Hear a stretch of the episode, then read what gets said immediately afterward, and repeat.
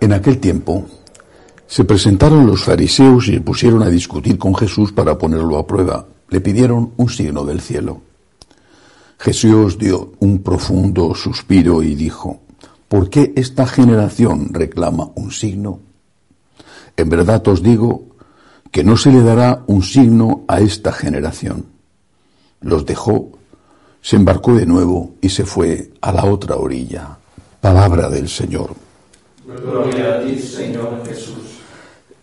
Nosotros, los, los creyentes católicos, creemos que Dios existe, que Dios es el creador, el Señor Todopoderoso y que es amor. Tiene poder y tiene amor. Además creemos, nos lo ha enseñado así Jesús, que Dios es Padre, Hijo y Espíritu, la Santísima Trinidad. Creemos que este Dios Padre nos ama con un amor de Padre, no de un mal Padre, sino de un buen Padre. Esta es nuestra fe. El Dios Hijo incluso nos ha animado, nos ha alentado a que acudamos a la Santísima Trinidad, a Dios, al único Dios, presentando nuestras súplicas con humildad.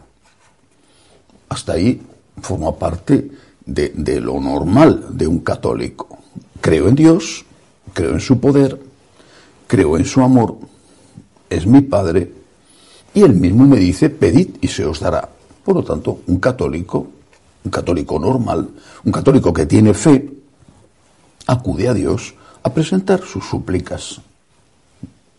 No solamente no es malo, sino que es bueno. El Señor nos ha alentado a que lo hagamos. Pedid y se os dará, llamad y recibiréis. ¿Qué padre si su hijo le pide un pez le dará una serpiente? Vuestro Padre Celestial está pendiente de vosotros y ni un solo cabello de vuestra cabeza caerá sin que Él lo consienta. Por tanto, la petición no es nada malo. La petición tiene que hacerse bien. Es decir, tiene que ser petición y no exigencia. La petición tiene que ir seguida siempre de un acto de fe. Cuando me lo dan o cuando no me lo dan, creo que Dios está haciendo algo bueno para mí, tanto si me lo da como si no me lo da.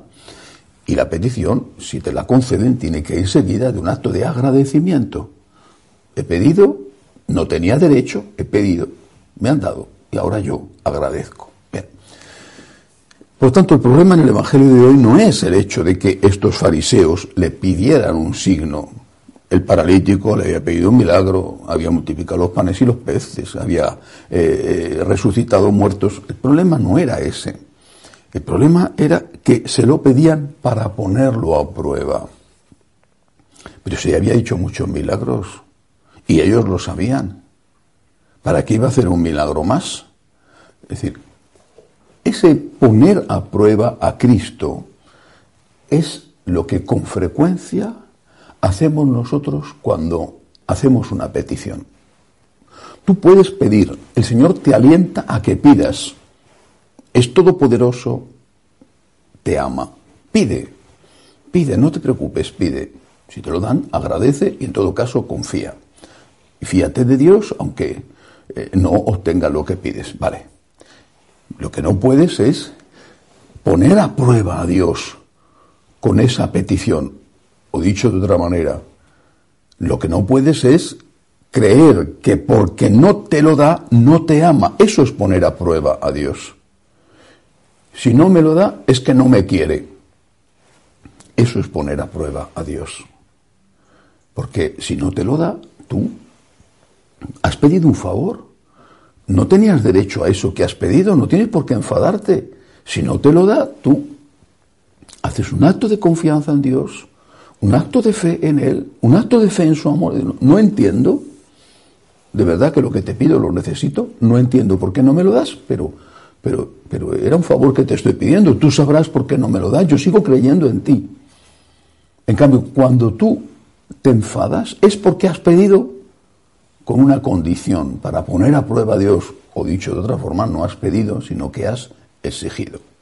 Una cosa más, Jesús les dice, a esta generación no se le dará ningún signo más. a esa generación.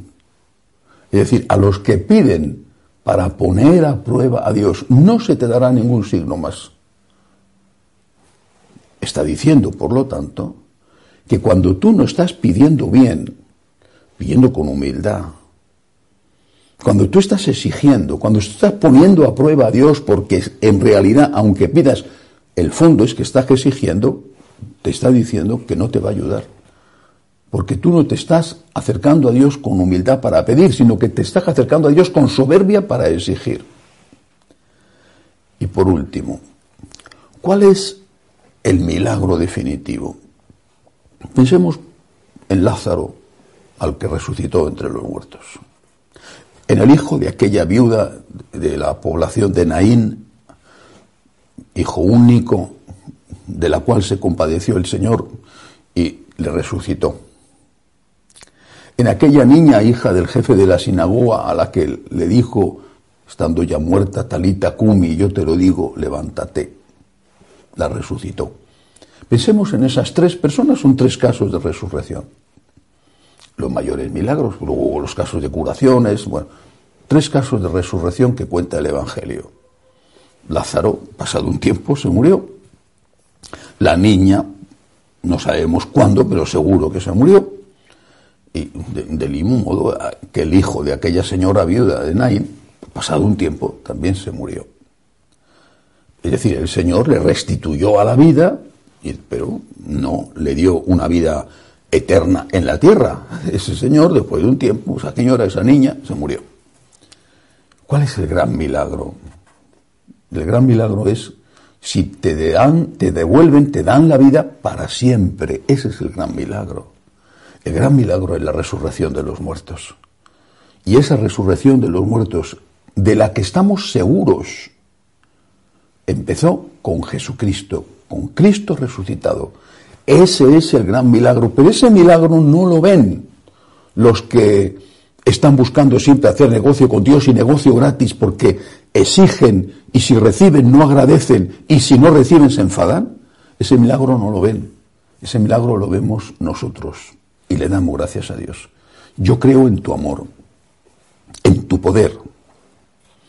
Creo que Dios, Padre, me ama como a un hijo. Acudo con humildad a pedir, pero es que ya he recibido. A lo mejor eso que estoy pidiendo no lo he recibido todavía, incluso no lo recibiré, pero ya he recibido. ¿Qué he recibido?